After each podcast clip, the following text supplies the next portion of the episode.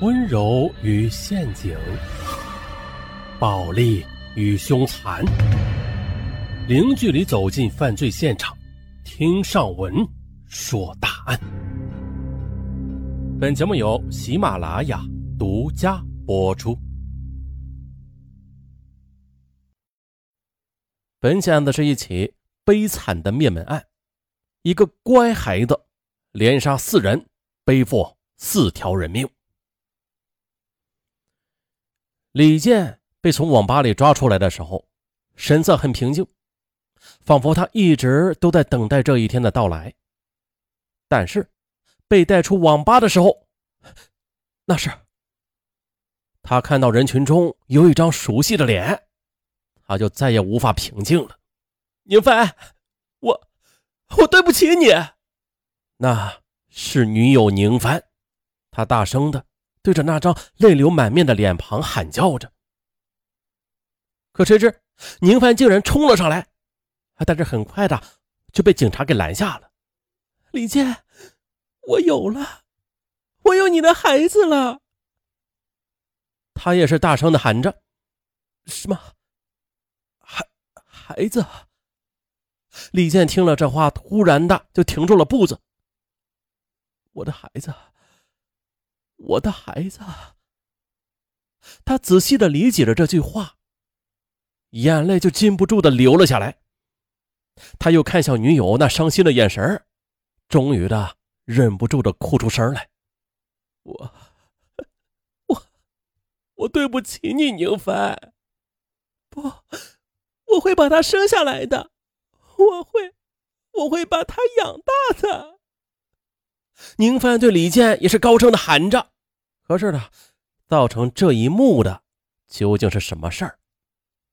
咱们呀，从二零零九年六月一日说起。这天清晨的，小鱼弄好了早饭，便打算带着儿子出去逛逛。今天是六一儿童节，镇上刚好有集。这赣州市宁都县长胜镇虽然是小镇吧，但今儿啊，随着经济的发展，却也日益繁华。什么超市啊、批发市场、网吧、KTV 等现代新型购物娱乐已经比以前多很多了。但是由于多年的习俗，附近村镇的人还是习惯五日赶一次集，啊，购买这五天家里所需要的生活用品以及食品等。这时啊，小鱼就拉着儿子的手从家里出来，往旁边高庙五金制作的门店看了一眼，大门紧闭着。当下就琢磨着啊，奇怪呀，高庙的店平时不赶集，这个时候咋就开了？今天这不是赶集吗？怎么没有开门呢？哎，对了，那可能是带着孩子出去玩了吧？心里就寻思着，依旧往前走着，绕过前门的，准备朝五金店后面的小巷子去市场。来到后巷，小鱼的儿子看到地上有东西，就要高兴的去捡。妈妈，你看，我捡到这个东西，拿回家给爸爸吧。小鱼一看，奇怪啊，这小巷子里怎么会有螺丝刀啊，还有小刀什么的？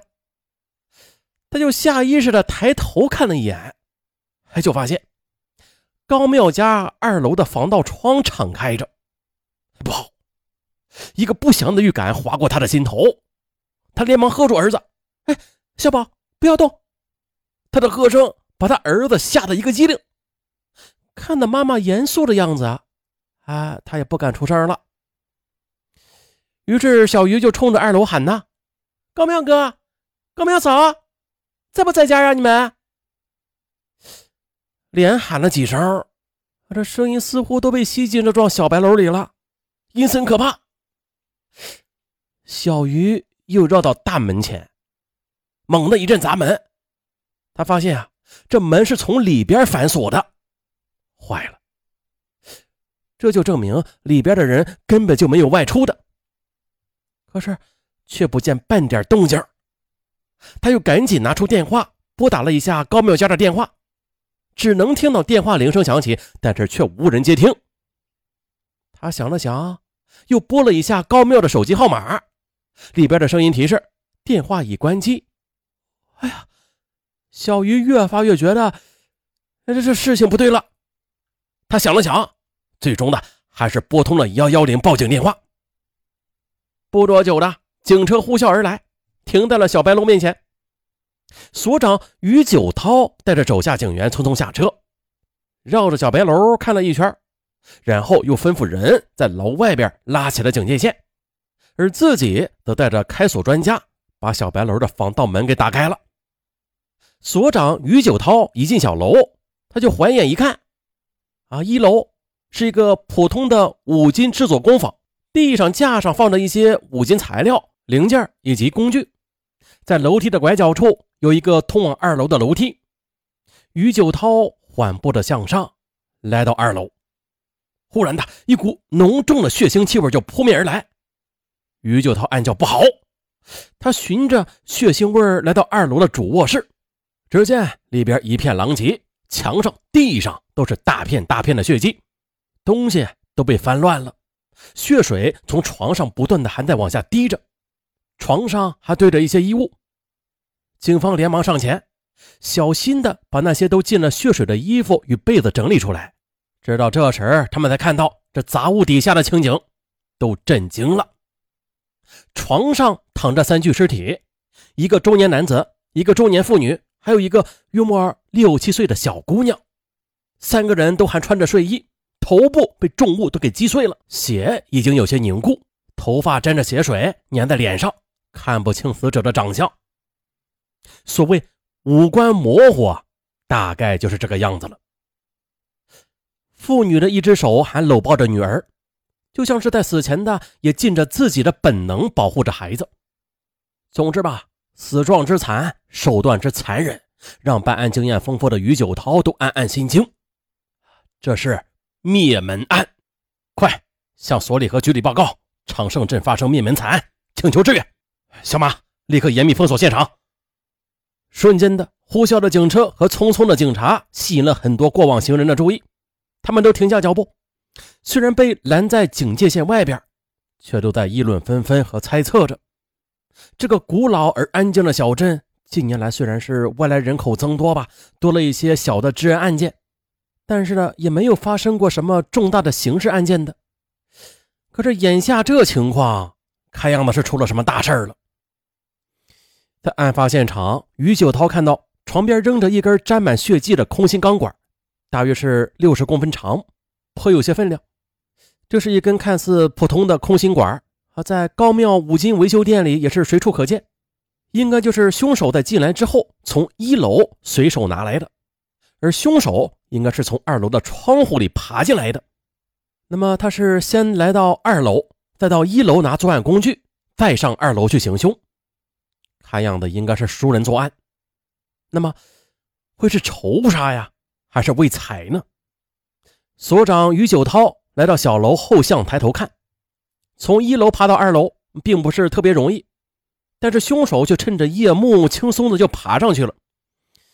这么看来，他应该是个年轻力壮的年轻人。他无视防盗窗，用一个普通的螺丝刀就把坚固的防盗窗给卸下来，而不惊动死者。看来，他对于铝合金的安装拆卸那是非常熟悉的。也许啊，还有可能是相关的从业者。